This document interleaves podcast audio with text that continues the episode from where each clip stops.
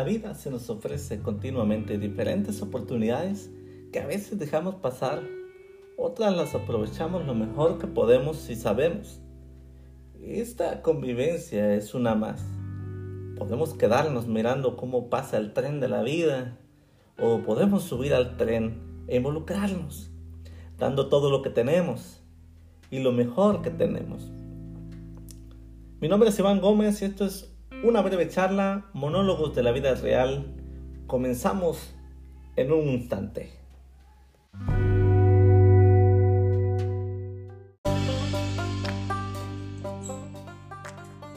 He decidido emprender mi propio viaje hacia la transformación personal y quiero compartir todo lo que he aprendido contigo.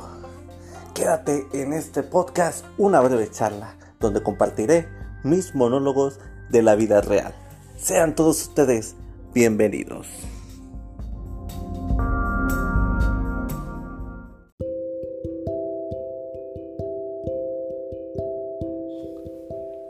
Hace un par de meses me encontraba en la Sedeco. Yo sé que suena como a nombre penal de máxima seguridad, pero en realidad es la estación ferroviaria de Tapachula. Es un centro de desarrollo comunitario antes la antigua estación de ferrocarriles. Y digo antes, ya que en el año del 2005, con lo sucedido con el huracán Stan, que eh, creó un colapso en el sistema ferroviario en varios tramos e hizo imposible el paso del tren. Y se creó esto que llamamos eh, la estación ferroviaria de Tapachula. Y pensando en ello, que inspiró un poco el tema de este episodio del podcast Una breve charla, monólogos de la vida real, recordé un una vieja reflexión de hace tal vez, les estoy hablando de más o menos 8 o 10 años más o menos que tiene esta reflexión que por ahí eh, un, un amigo mío compartió.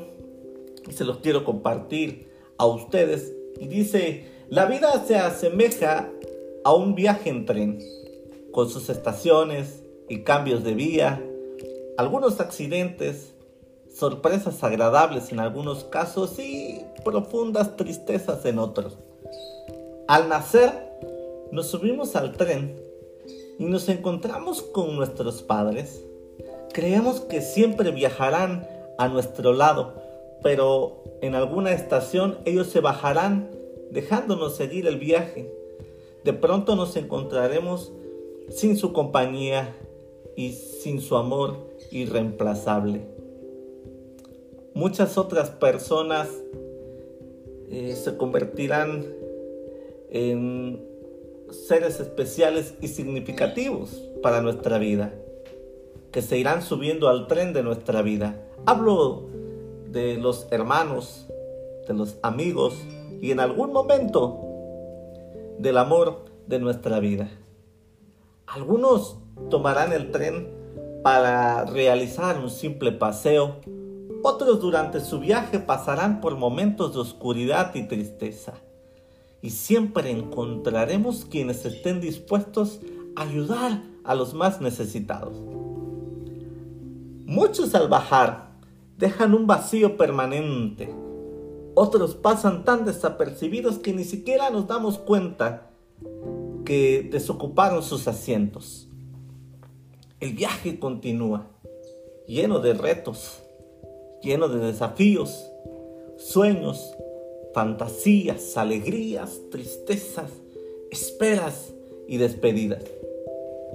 Tratemos de tener una buena relación con todos los pasajeros, buscando en cada uno lo mejor que tengan para ofrecer en algún momento del trayecto ellos podrán titubear y probablemente precisaremos entenderlos. Pero nunca olvides que nosotros también muchas veces titubeamos y necesitamos a alguien que nos comprenda. El gran misterio para todos es que no sabremos jamás en qué estación nos tocará bajar, como tampoco dónde bajarán nuestros compañeros de viaje ni siquiera el que está sentado a tu lado. A veces pienso en el momento en el que me toque bajar del tren, y pienso, sentiré nostalgia, sentiré temor, sentiré alegría, sentiré angustia. Separarme de los amigos que hice en el viaje será doloroso y dejar que mis hijos sigan solos será aún más triste. Pero me aferro a la esperanza de que en algún momento tendré la gran emoción de verlos llegar a la estación principal con un equipaje que no tenían cuando iniciaron su viaje. Lo que me hará feliz será pensar que colaboré para que ellos crecieran y permanecieran en ese tren hasta la estación final. Mis queridos, mis queridas, hagamos que nuestro viaje en este tren tenga significado. Hagamos que nuestro viaje haya valido la pena.